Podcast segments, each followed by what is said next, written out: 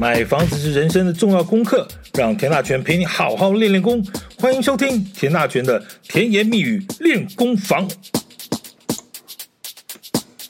都更做不好就下台。最近听到台北市议员在质询台北市的长官的时候，来了这么一句话，感觉挺爽的啊。事实上，这种话讲起来很容易，骂起来很有 feel 啊。但如果真的要就事论事的聊一下，那就可真的是难上加难啊。嗯，也许难度比不上上太空吧，哈，但是差不多也跟做一台太空梭的这个难度差不多啊。因为太空梭你做好了还不一定能顺利发射成功，那有非常高的比例呢是在发射的时候就爆炸了哈。啊，就算好不容易飞上去了呢，也不见得能够到得了月球。啊，因为中间还有一大堆的变数，那你好不容易呢，这个去了，你还不见得回得来啊。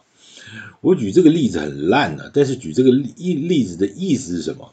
你都跟牵扯到的各项专业啊，其复杂程度真的对于不了解都更的朋友而言呢，这每一个专有名词都像是无字天书，每一套数学呢都像是天文数字。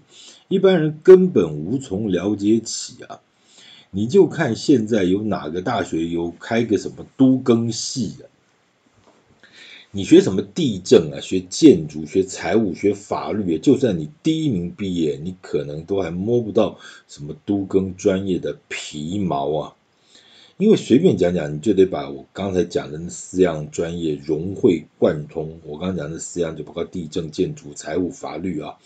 或者说是法规啊，这其实这这还只是一部分哦。你就算你把这四样都摸熟了，很抱歉，还有外部的房地产市场的变化啦、房价啦、造价啦、营造的工法、技术各方面的主客观因素都会变啊。那有可能你做到一半，很抱歉，法规又调整了哈，所以以后的学以前学的那些东西呢，要全部再一二三四重来一遍啊。老实说，我倒是很欣赏台北市都发局局长王玉芬局长讲的那句话哈，真的哈，做不到就是做不到，我真的很佩服哈，这个是有肩膀的公务员哈。王局长，我跟他若干若干年前就认识了哈，他当时嗯，我就觉得他是一个很有个性的女女中强人啊哈。他对这个专业的坚持的部分，我真的是要给他好好的拍拍手。真的讲实话，都更不要讲官话，真的做不到就是做不到。我也非常佩服另外一位，就是现在都更处长哈，陈处长所讲的那句话，因为被议员逼急了嘛哈，你做不好就下台。那陈处长居然说，我同意，还做不好就下台，哈，真的是很有 guts 的一种气魄了哈。其实这些公务人员，其实我基本上都有接触过，因为过去某一些疑难杂症的 case，我都请教过相关的专业单位啊，这些几位长官，我们也都有在一些场合有有碰过啊，公开的一些什么论坛啦、活动啊等等，真的他们都真的非常认真，我必须说真的，那个那个认真远远超。超过你的想象了哈！我想专业的公务人员，你是要给他相当的一个尊重和支持的，因为这件事情真的不好做，真的不好做了哈。说真的，骂人很容易啊，祖宗十八代的骂，反正你也不用负责任哈，骂爽了，其实对于解决问题一点帮助也没有。我最近可能真的因为年纪大了哈，都过了所谓知天命的年纪啊。我真的觉得你要骂你就骂吧，感谢你恶毒的咒骂呢，就扛下了我所有的业障哈。都更到底有多难？其实我过去已经在我的 podcast 里头分别针对过各式各样的专业，大致都分析过。但可能真的因为听的人太少了，人微言轻啊，就算苦口婆心的讲了半天呢，也没有办法引起什么样的长官或者民众的重视。呃，但是我还是会继续经营了哈，这点请各位放心，我还是只要我还讲得动呢，我还是这个 pocket 会一直做下去。也感谢大家继续关注田大权的甜言蜜语练功房。好，趁这个台北市议员所提出的这个所谓一瓶换一瓶，做不到就下台这样的一个讲法呢，呃，小弟今天就有一些个人的浅见了哈。你知道多根条理已经多少年了吗？中华民国在民国八十七年十一月十一号就正式实施都更条例啊。今年几年？今年已经民国一百一十二年了。再过几天呢，就真的，一晃就满二十五年了哈，满二十五年了。都更条例开始推了往二十五年，意思是什么呢？意思就是再过五年哈，都更条例那个当年盖好的房子呢，啊就可以都更了哈。满三十年前就可以都更了嘛哈，所以都更条例这个二十年来已经修过不知道多少次的法了哈，这个这个东修西修，修到你现在来，我刚刚讲的，你很多过去的一些啊，因为很多时空背景多呃法令案例的变改变，你要了解到最新的都根条例的一些规定啊，其实呃那真的是等于说所有的书就像六法全书，像三部五时。三年五年就要再买一本，为什么？因为很多修法了啊，你要要知道最新的东西。然后中央一修法呢，各地方的都市更新自治条例要随着调整啊，所以那个你都来不及学啊，它就已经被 pass 掉了哈。好，那先不讲。你知道这个二十几年来，这个所谓“一瓶换一瓶”这五个字啊，几乎已经成为了这个所有做都更的梦魇和紧箍咒啊。因为这五个字啊，让都更的太这个进度啊，这个几几乎牛步化。到底是谁当初提上提出这会这样政策的？嗯，大概一般都知道叫做郝龙斌市长啊，是的，他当时是台北市长的时候提出来的。但是，一位市长会懂得这些专业的政策吗？呃，郝市长是台大农业化学系毕业的，好。然后后来去美国留学，在 Massachusetts 的大学马赛诸塞大学呢，取得了食品科技博士学位。你觉得他会懂都根吗？好，这个食品科技，你你记得他以前干过环保署长，对不对？你觉得他会跑懂都根吗？那当环保跟都根。某种概念上是一样吧，哈，资源回收这个爱护地球，不不，但是这个扯扯的还是很远啊，基本上是两码事。当然，你身为一个嗯市长，也许你可能不是，你只能了解一些原则了哈，但是你可能不会是那么了解这些执行的细节哈。那那对不起啊，那至于当时到底是哪位长官制定的政策呢？嗯，我当然知道啊，但是我就不想说了。啊，大家有兴趣就上网去查吧啊！但是我印象里呢，网络上也查不到啊。反正我也不想再造造什么口业，造什么业障，反正过去就过去了。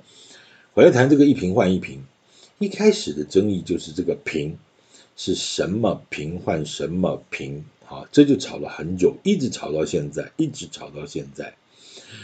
嗯，究竟是室内瓶换室内瓶，全状瓶换全状瓶？光是这两句话呢，就已经有点讲不下去了啊。那一般老公寓的室内坪，我们真的专业讲叫做主建物了哈，加上阳台呢啊，就叫附属建物。那当然从外面市场上面卖，可能二十五平、二十八平都有了，那我们就算二十八平好了。好，你从买下这个老公寓的那一天开始，你我请问你有真正的丈量过吗？自己拿个尺蹲在那个地上，去这边量这个这个五公分乘呃这个十五公分乘以呃三十公分乘以什么多少？你有真的量过吗？诶，我的了解呢，大概十个人有九点八个人呢，大概没有自己量过啊。那零点二个人是谁呢？那可能是室内设计师啊。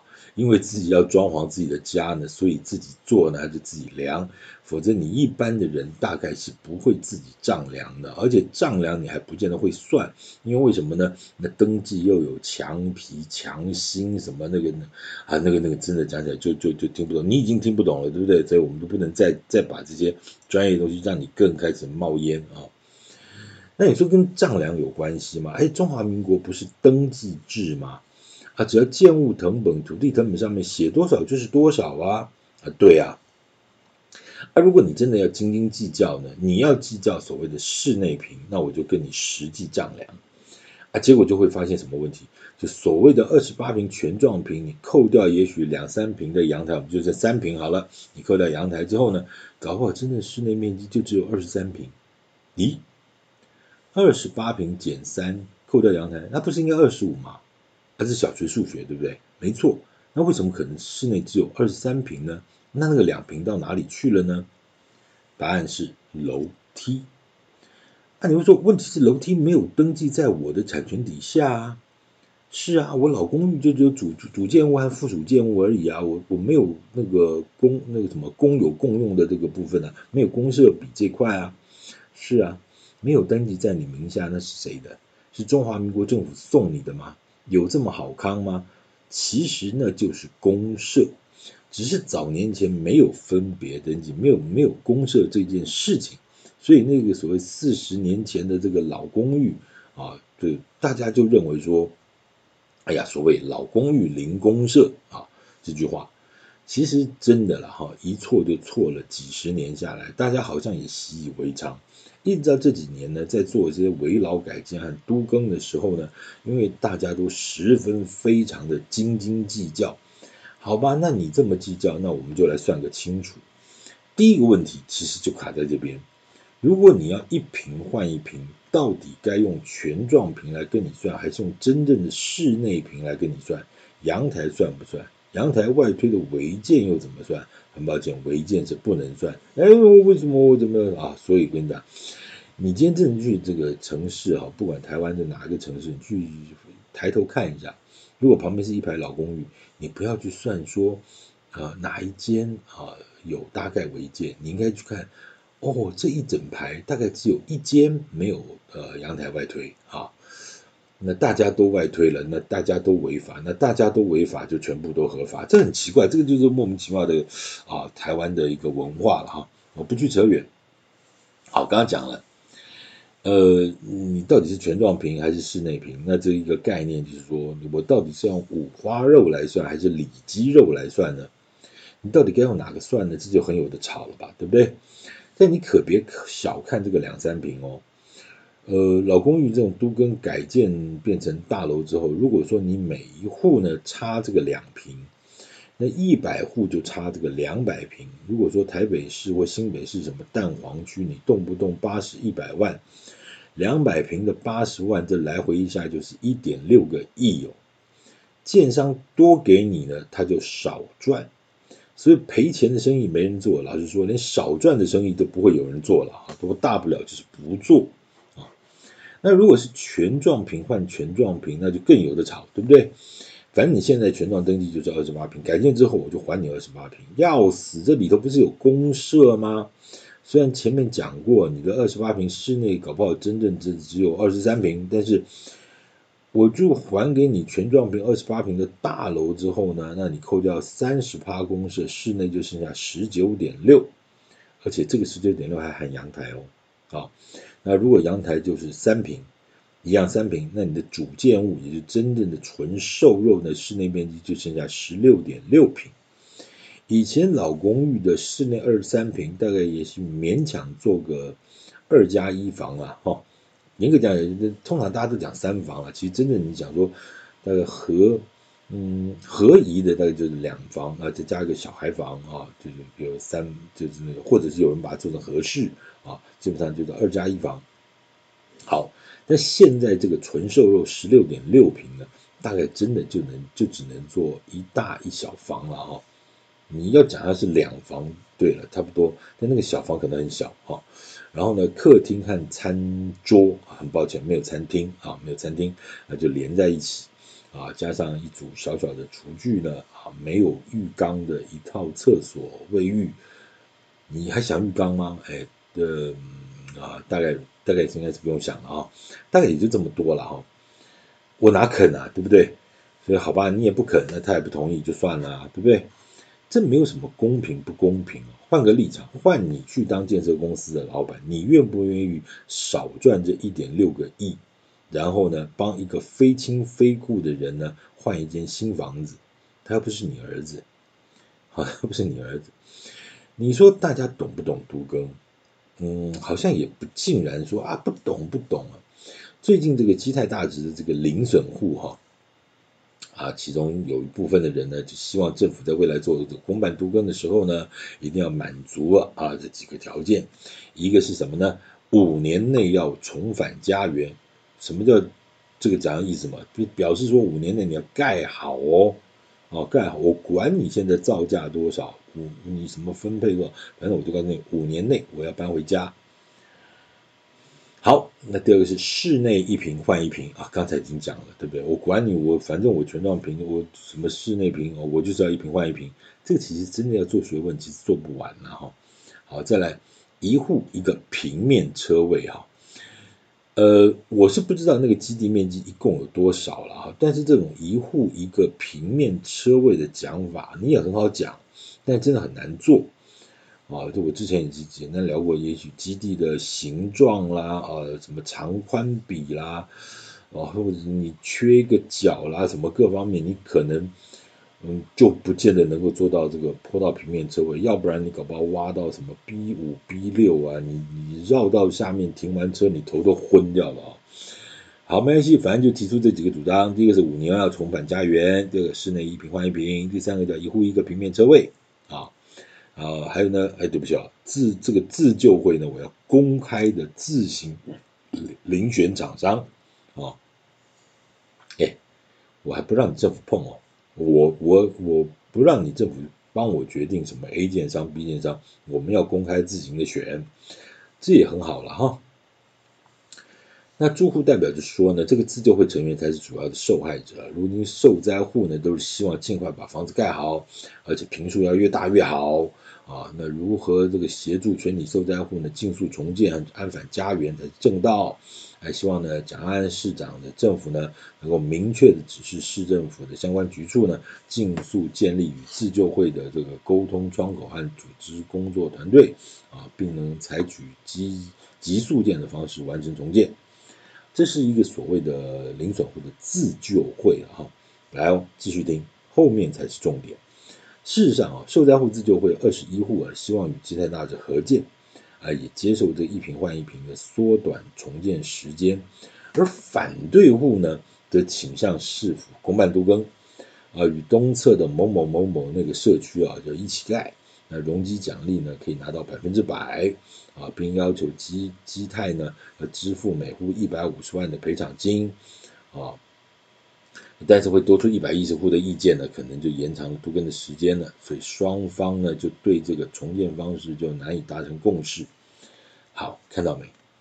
有人要这样，有人就要那样，房子都塌了，还在吵。更何况一般房子还在啊，还就是老旧而已，但还在啊。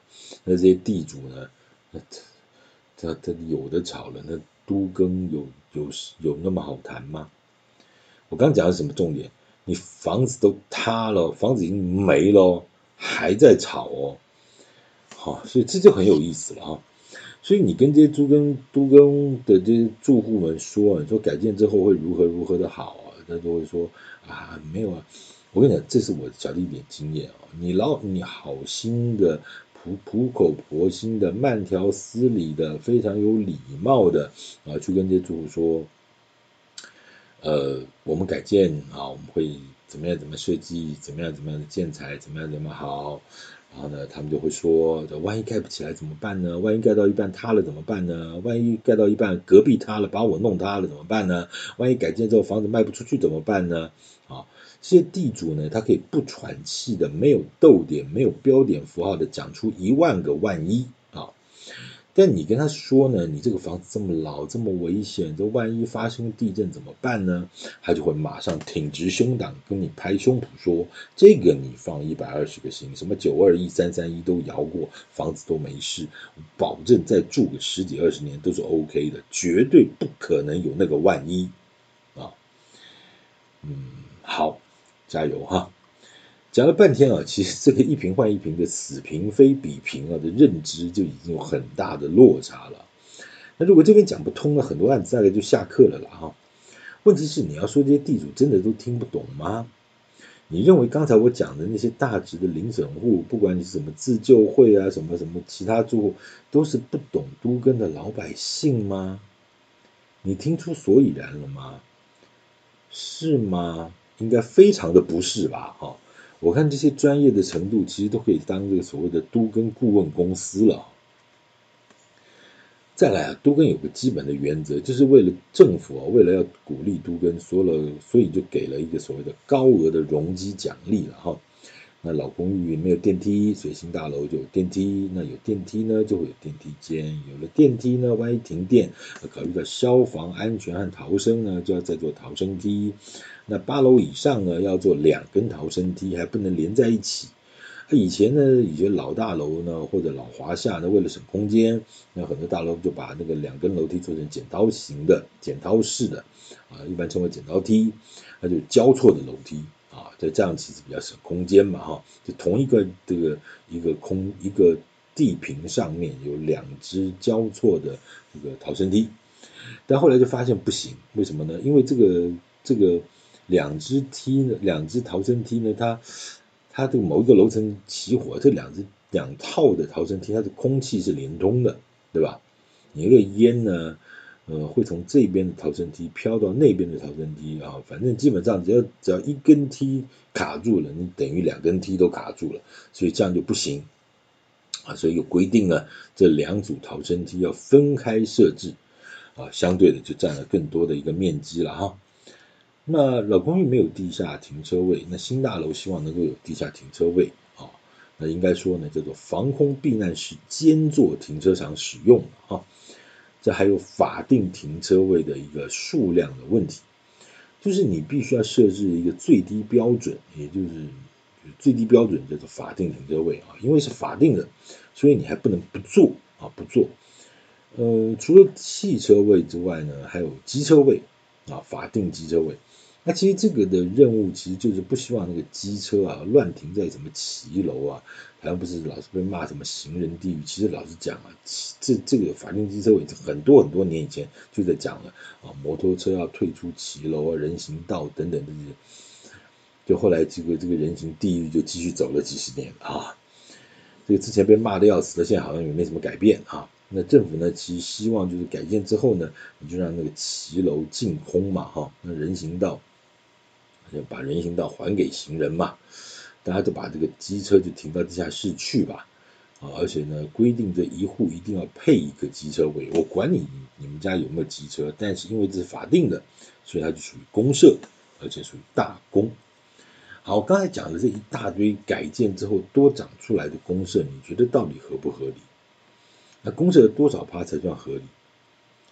啊，当然也有很多人说了哈，都更不能只靠容积奖励了哈。对，这个这个背后当然有很多很复杂的题目，这个我们另外我改天会另外跟大家做一个讨论啊。但如果没有这些容积奖励了，你可能连最基本的改建条件都没有，对不对？我以前就是老公寓一根楼梯啊，八户，对不对？四层楼盖的两边八户，那那那我那个楼梯以后还是要留啊，那以后还有电梯啊，那我就没有这些东西啊，不行嘛哈。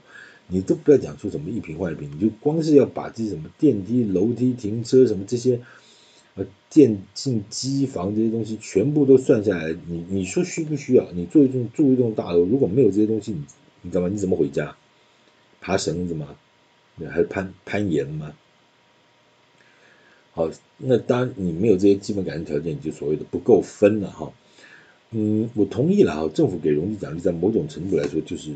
确实是治标不治本啊，但是如果说连标都做不了，那就不要谈本了哈，这也是一个无奈了啊。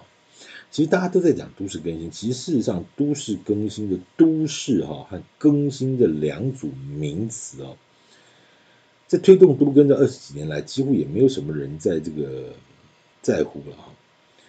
大家其实还是在乎，就是说能能不能多分一点啊？可以分多少几几坪啊？能不能不出钱啊？所谓的什么都市更新啊，讲严重一点，其实根本就是一套老旧建筑物改建容积奖励办法。老旧建筑物改容积改建容积奖励办法，好，那什么意思啊？谁管你什么都市防灾的什么论述啦？都市机能的活化啦，都市再生啦，这些都是什么学术界的论文题目啦。你跟老百姓所在乎的事情实在离得太远了，所以这也是都根就为什么那么难的问题。老百姓不认为他的这间小房子跟什么都市风貌有什么了不起的连结或者关系了哈。大家其实都是在乎这个小小的一亩三分地。你也别把我扣那么大帽子，我没那么大的这个道德和使命啊，我我要去管你什么都市再生啊什么这些。其实都更的题目啊，嗯，岂止如此。呃，接下来我要跟继续大家继续聊一聊，就政府给糖吃，也就是所谓容积率的问题。我刚刚讲的容积奖励这件事情，还有都更跟房地产市场到底有没有关系？嗯，你都跟到底跟房价有没有关系？那房价又跟市场有关系，又跟政策有关系，又跟老百姓的购物权益，又跟都居住正义有关系，对不对？那其实才是这才是更大的问题啊。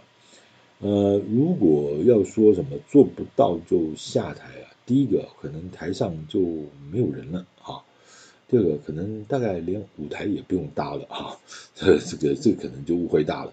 好，感谢今天收听，请继续关注田大全的甜蜜练功房，谢谢。